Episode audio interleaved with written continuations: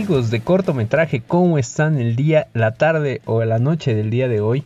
Pues dándoles la bienvenida de nuevo a este proyecto que es cortometraje perteneciente al proyecto en sí de y qué sé yo.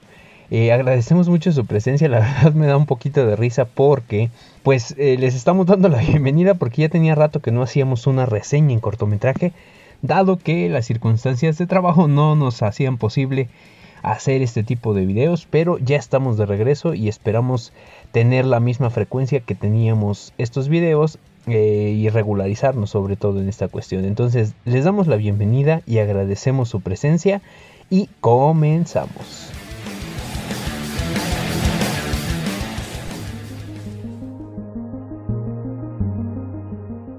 Hoy hablaremos de esta nueva película de Illumination Studios que es Minions, nace un villano. Es una película estadounidense de comedia dirigida por Kill Balda y Brad Abelson. Esta es una película de la serie Despicable Me o Mi villano favorito y además es una secuela de la película Minions de 2015. Minions nace un villano o en inglés The Rise of Gru. Se estrenó en Estados Unidos el 1 de julio y a la par en México por Universal Pictures, luego de retrasos debido al impacto de la pandemia del COVID-19 en la industria cinematográfica. Cuenta con un elenco de lujo en el doblaje al español latino, compuesto por Andrés Bustamante, Ricardo Tejedo, Itati Cantoral, Pepe Campa, Liliana Barba, Luis García Póstigo, Cristian Martinoli, Enrique Cervantes, Edgar Vivar y muchos otros más. Y la historia va en sí del villano consentido de todos, Gru, y de los inigualables Minions. Bueno, ahí te va lo bueno. El doblaje es impecable. Hay Star Talents, pero en cantidad correcta y con un trabajo muy bueno. Es una de las pocas películas que veo que dan los créditos a los actores de doblaje al principio de la película, lo cual sentí sumamente correcto. Los Minions no pasan de moda. Hay una dinámica muy buena y una inclusión también muy buena de un nuevo personaje. El plus viene con Gru Niño y cómo esos personajes llegaron a quedarse en la historia del cine. Otra de las cosas que también me agradó fue que, a pesar de ser dirigido para un público infantil, tiene algunos chistes dirigidos para adultos de forma muy sutil. Y un tema polémico que quiero tratar con respecto a esta película Em, ¿Cómo decirlo? Hace poquito eh, llegamos a ver este, esta polémica que se levantó alrededor de Lightyear eh, con respecto a la inclusión y muchos llamando la inclusión forzada. A veces sí puede llamarse así o según lo estoy viendo.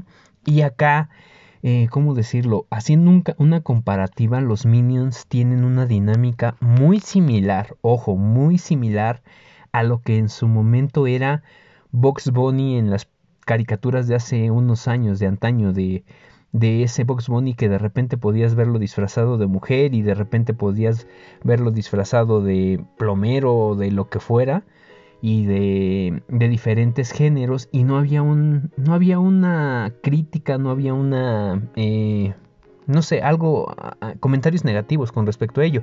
En el caso de los Minions, me puse a pensar y viendo la película, muchas veces los vemos eh, actuar de maneras pues muy graciosas, la verdad. Y además vestidos así de mujer, vestidos de, de hombre, como quieran llamarlos, tampoco quiero etiquetar y tampoco quiero entrar tanto en polémica, pero aquí sí se ve que la inclusión pues no es, no es forzada, no es algo como que te digan que desde casi la premiere, ay no, es que mira, los, los Minions son eh, personajes muy inclusivos porque se disfrazan y no tienen problema y que no, o sea, no te, es más, ni siquiera te dicen de qué género son.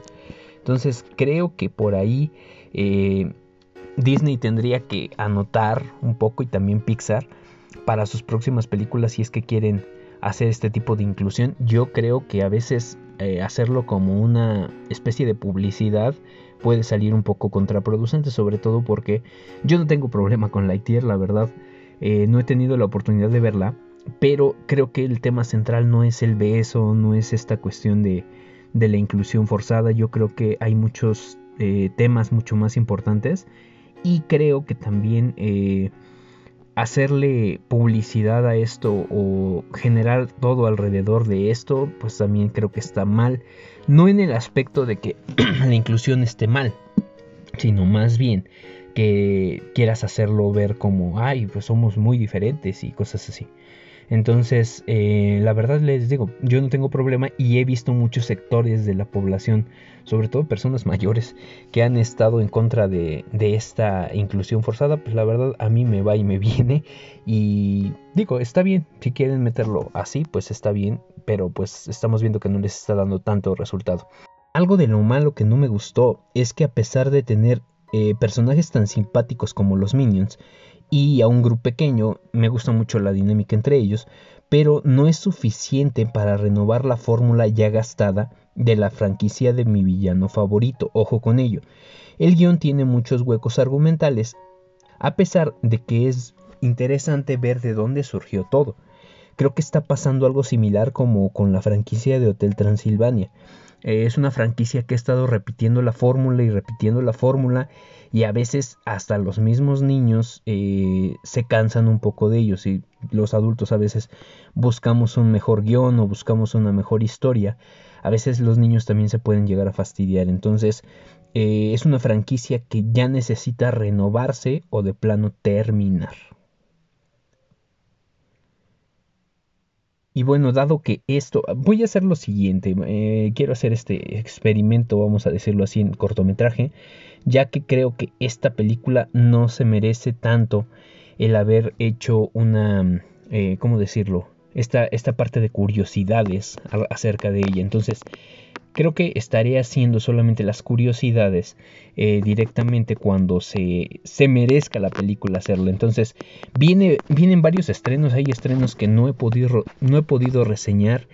Pero eh, esta semana justo sale Thor Love and Thunder. Entonces tienen que estar al pendiente porque vamos a hacer algo especial con respecto a ello.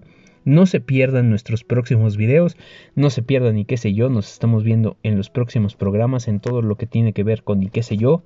Gracias a todos, estamos eh, a sus órdenes en cualquiera de nuestras redes sociales. Síganos, mi nombre es Jorge Gómez. Esto fue cortometraje y nos escuchamos la próxima.